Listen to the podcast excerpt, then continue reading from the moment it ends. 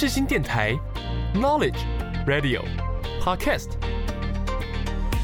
七二九，FM 八八点一，让您开机有益，上网更得意。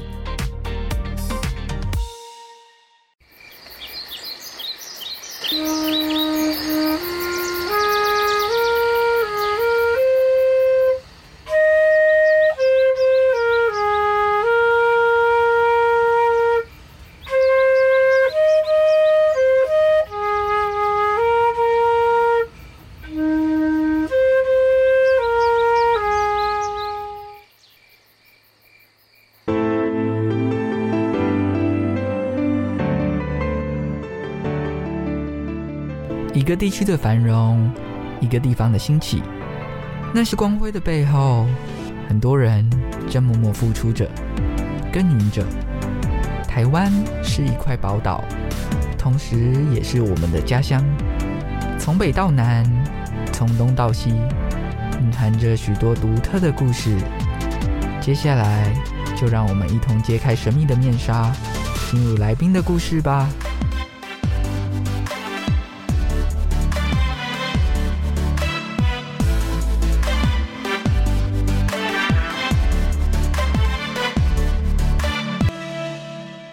欢迎收听台湾的故事，一起听故事、学知识。我是主持人小军。在节目当中，我们会带领大家一同探索每个角落发生的故事，更认识我们居住的宝岛台湾。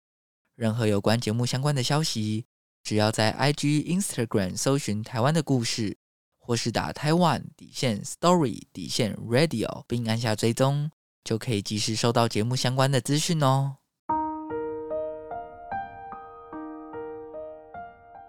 这一集的节目是久违的环岛特辑，距离上一集的环岛特辑已经有将近四个月的时间了。环岛特辑是我跟我的大学同学在二零二二年的暑假坐火车环岛旅行去的地方。除了介绍我们有停留的车站跟地区，还有介绍一些不为人知的秘境车站。上一集的环岛特辑讲到了环岛的第三天，我们从台东的关山出发，到了富源、万荣跟东里车站。有兴趣了解的听众朋友们，可以回去收听 EP 三十第三十集的节目哦。这一集是环岛特辑的第十四集，会带着大家继续我们的第三天环岛之旅。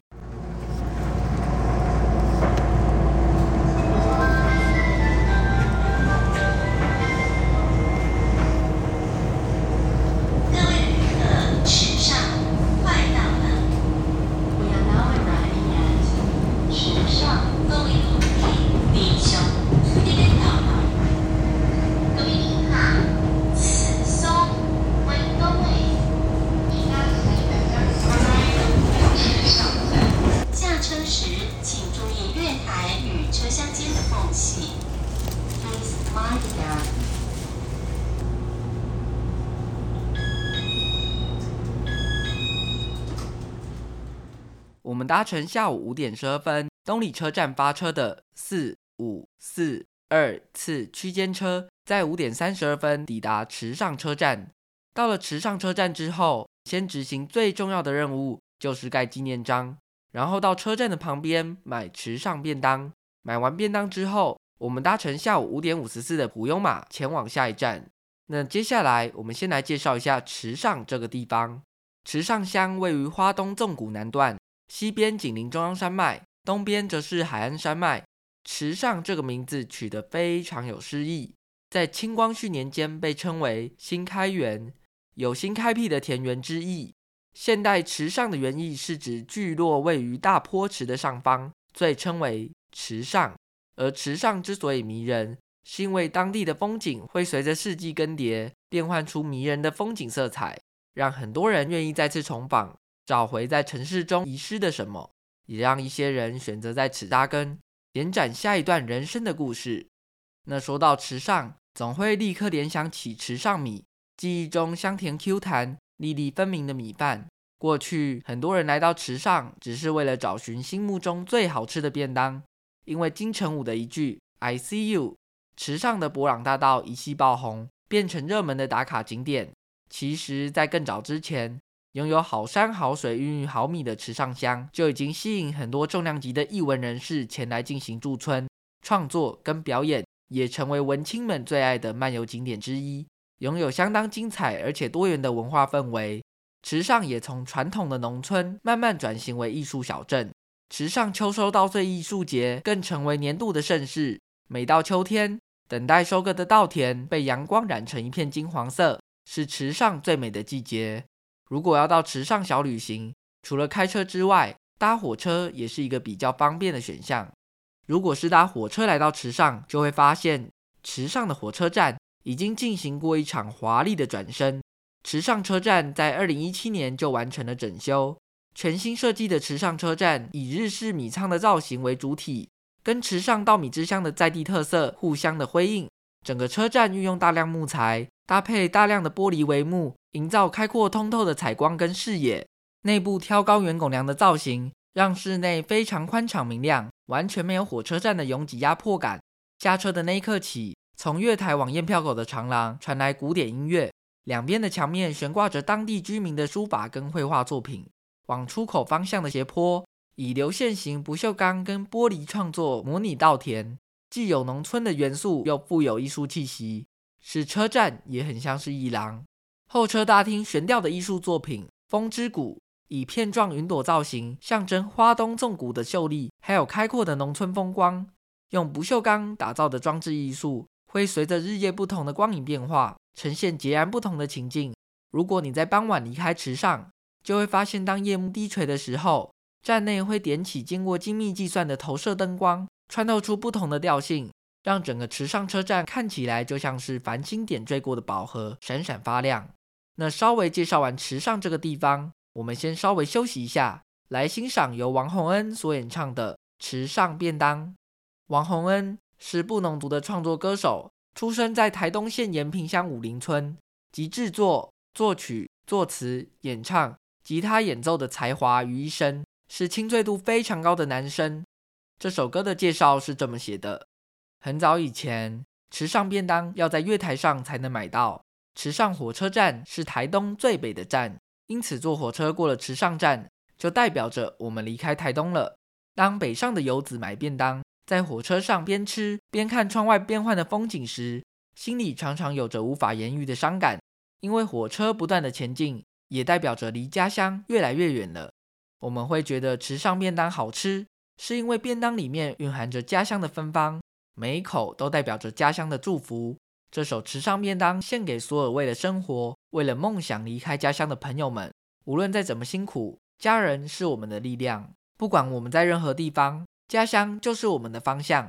那接下来，我们就一起来欣赏这首《池上便当》。休息一下，马上回来。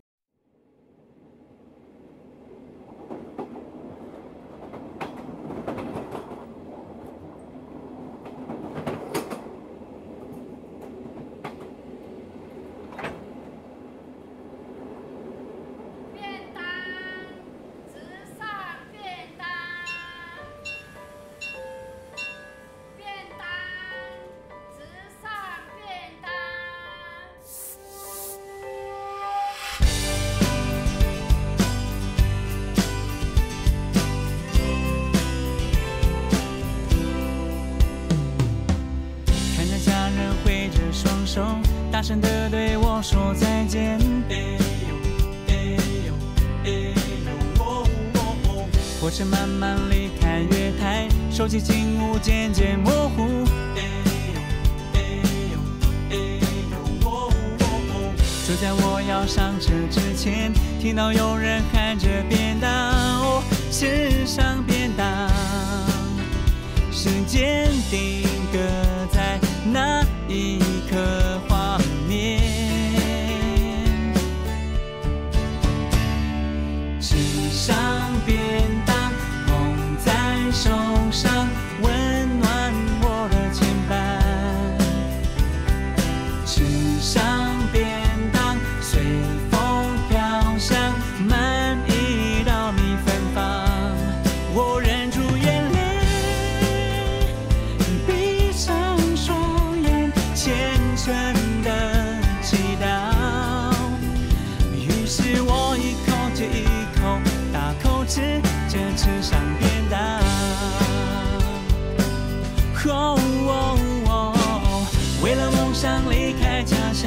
想念就是我的力量。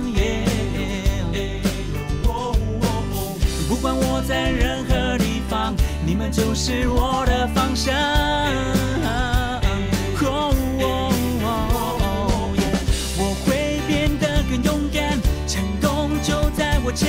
我绝对一定会努力前进。有一天我会站在你们的面前，大声唱我的歌哦，牵着你们的手共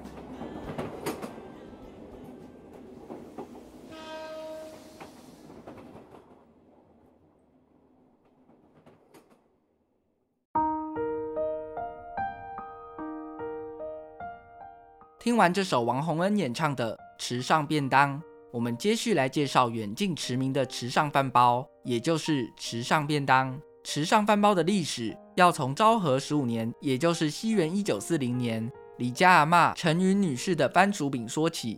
早期花莲搭火车到台东，需要长达八个小时的车程，旅客常常饿肚子，却没有东西可以吃，所以为了体谅在外打拼的乘客。原本在池上火车站前面卖番薯饼的陈云女士，开始制作饭包，在月台上贩售。这就是第一代的池上饭包。第一代的池上饭包是用曾经进贡日本天皇的池上米炊制成米饭，再手工捏制成三角形饭团，放在竹叶上，然后铺上卤肉、黄萝卜、烤肉干、猪肝、瘦肉片、蛋饼。还有当地大坡池所捕获的小虾，跟面粉油炸而成的炸虾饼，以及梅子等配菜制作而成。那因为早期没有盒子，所以当时并不称为便当，而是叫饭包。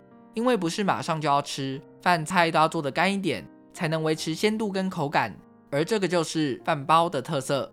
直到西元一九六二年，业者才改用木片制成的盒装便当，成为现在名声远播的池上便当。到了二零零二年。池上乡公所跟池上饭包的原创老店合作，成立了池上饭包博物馆。他们将多年来的历史重新整顿，划分成不同的主题展示，包括了历史文化区、农田农具区、稻米文化区、池上饭包区以及古早饭包区，介绍几十年来的发展沿革。那这个故事馆距离池上火车站走路大约只要五分钟的时间，大家有机会经过的话，记得要进去参观一下哦。介绍完池上便当，我们来介绍一些池上的景点。第一个要跟大家介绍的是大坡池。大坡池就像后宫的嫔妃，虽有名位，却常常被忽略，只能选择与世无争，静静地做着自己。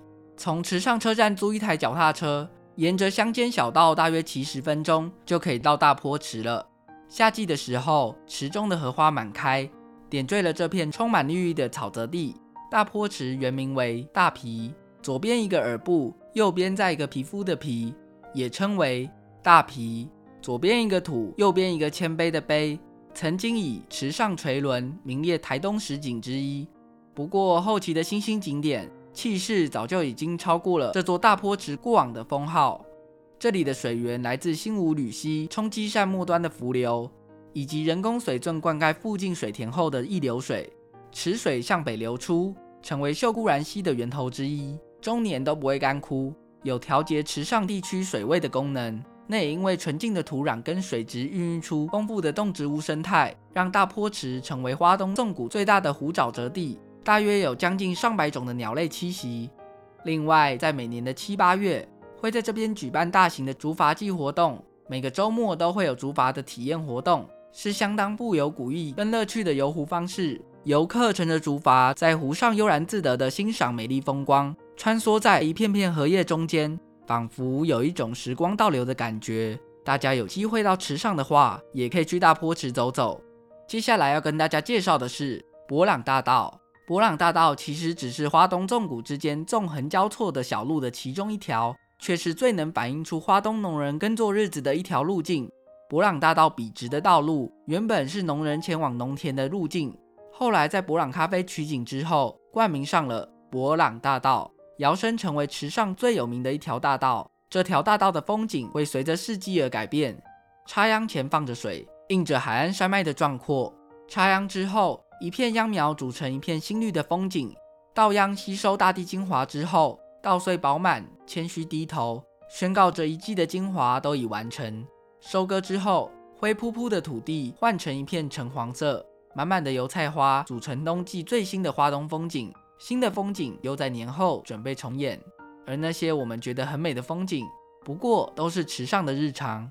那讲到伯朗大道，相信大家一定都听过金城武树。那之所以金城武树这么有名，是因为在二零一三年长荣航空所拍的广告中，金城武在这边取景而爆红，而这棵树就被命名为金城武树，之后就成为了伯朗大道的著名地标，也成为池上最经典的一棵树。吸引无数的观光客到这边朝圣，估计观光的年产值就超过了新台币五亿元。那在金城武术爆红之后，台湾各地一些孤立而且树形优美的树，也纷纷被冠上地名加上金城武术的名号来吸引观光，像是台中的金城武术、南安的金城武术、南澳的金城武术等等。最后来跟大家介绍池上多粒米故事馆，会有这个故事馆是源自于打击仿冒池上米。而由建新米厂、池上乡农会、陈协和米厂、锦和米厂、广兴米厂、瑞丰米厂达成共识所推广的共同品牌，主要就是要杜绝仿冒池上米，提升池上米的品质。他们也首创农民自费上教育训练的课程，精进农民知识技术，并且在民国九十四年的九月取得了池上乡公所的池上米的认证标章。那池上之所以能够成为米的故乡，除了拥有得天独厚的环境，更是因为池上人对于这块土地的凝聚力，这几十年来的一点一滴，农民弯着腰种在土壤上的，除了黄澄澄的稻米，还有很多美好感人的故事。在这个即将进入第四代传承的建新老米厂，希望透过多粒米故事馆的重新规划，把古到今的池上故事连接起来，并且记录在台湾人的生命里。大家有机会的话，记得去这个多利米故事馆，了解池上的故事。介绍完池上。我们来聆听由黄玠跟舒米恩所演唱的《一路向东》。这首《一路向东》其实是在黄玠第一次前往台东拜访舒米恩的家乡都兰之后，有感而发的创作。这次的都兰之旅也是黄玠生平第一次一个人旅行。这首歌记录了都市青年黄玠跟大海的邂逅，以及久居城市对于自然的反思。而部落青年舒米恩在海边对着他吟唱，像是在指引方向，也像是对话。黄玠在这首歌中化身饶舌歌手跟 DJ，大量使用真实乐器的拼贴，搭配 MV 导演小游精彩的二 D 动画，让整首歌跟影音合一，也让我们置身山海之间，跟随节奏一路向东。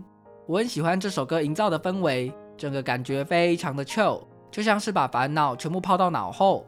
那接下来，我们就一起来欣赏这首由黄玠跟舒米恩演唱的《一路向东》。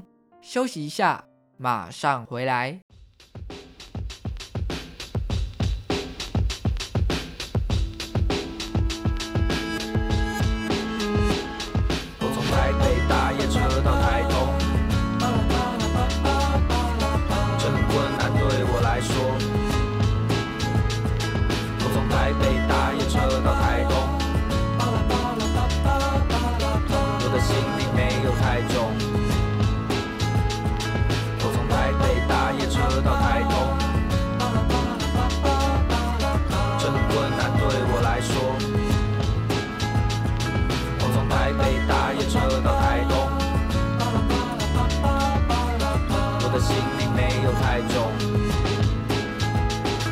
这个晚上搭了一班最慢的火车，感觉自己是活的。慢慢离开这个城市，寂寞的人住在哪里都只是过客。这趟旅行与其说是度假，不如说是逃离不明的害怕。生活在心里盖了座无形的墙，坚固而且巨大。车厢的灯随着岁月渐渐变成了蓝色，柔软的光线让它摧毁我的思考。铁轨的声音像是告诉我为何要来这，规律的讲解让它催眠我的大脑。于是那画面不断的飞定，海的味道不断的接近，窗外的漆黑让我不断的飞进，飞进不断的回忆。那状态自由的像风，那状态自由的像风，那状态自在的像梦。那状态那状态自由的像风，那状态自由的像风，那状态自由的像，带着我一路向东。你看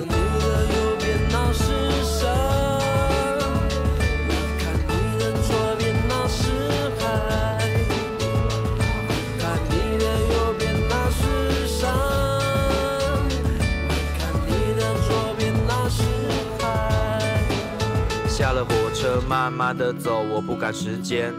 租了台车，我骑向海边，用最悠闲的速度前往台十一线。现在精神正好，晚上十一点，沿途散发自然的香，闻着香味，我自然的锵，而我自然的将车灯都关上，而我自然的想看一看天上，看一看天上这样的清澈，星星满布，驱散了心里的愁云惨雾。星空像诗人用优雅的谈吐告诉我，不需要赶路，来到东部。把自己放生，丢掉包袱的我是合格的浪人。海的声音越来越大声，就让我来这里快乐的唱歌。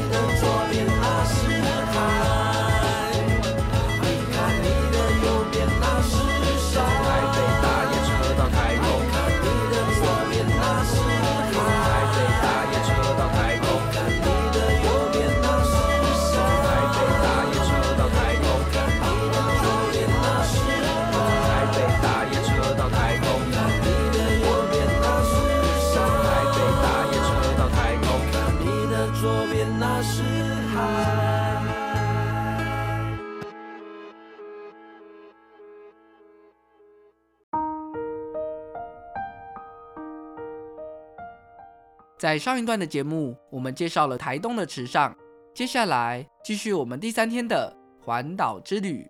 我们到池上之后，大约停留二十分钟，就搭乘下午五点五十四分的普悠马到鹿野吉章，顺便吃饭。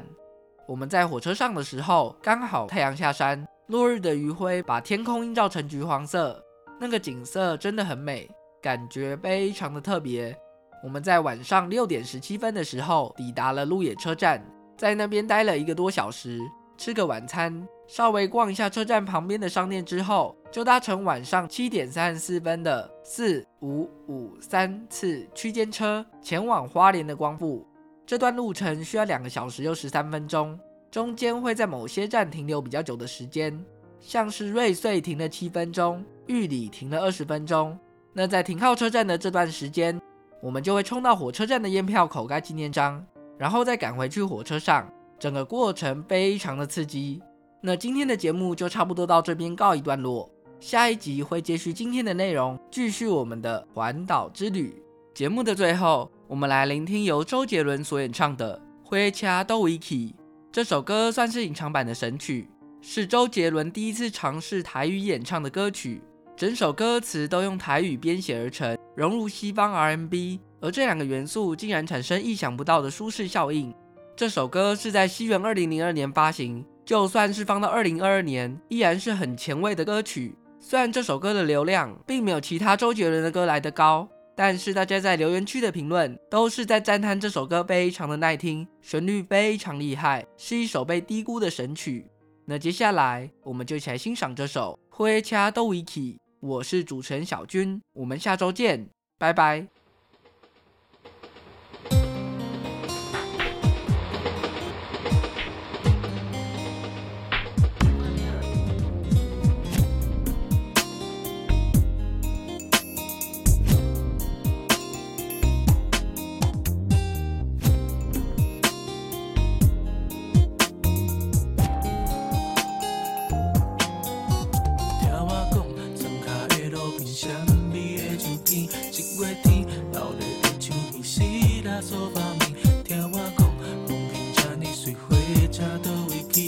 作弊，写过思念你，思 cha.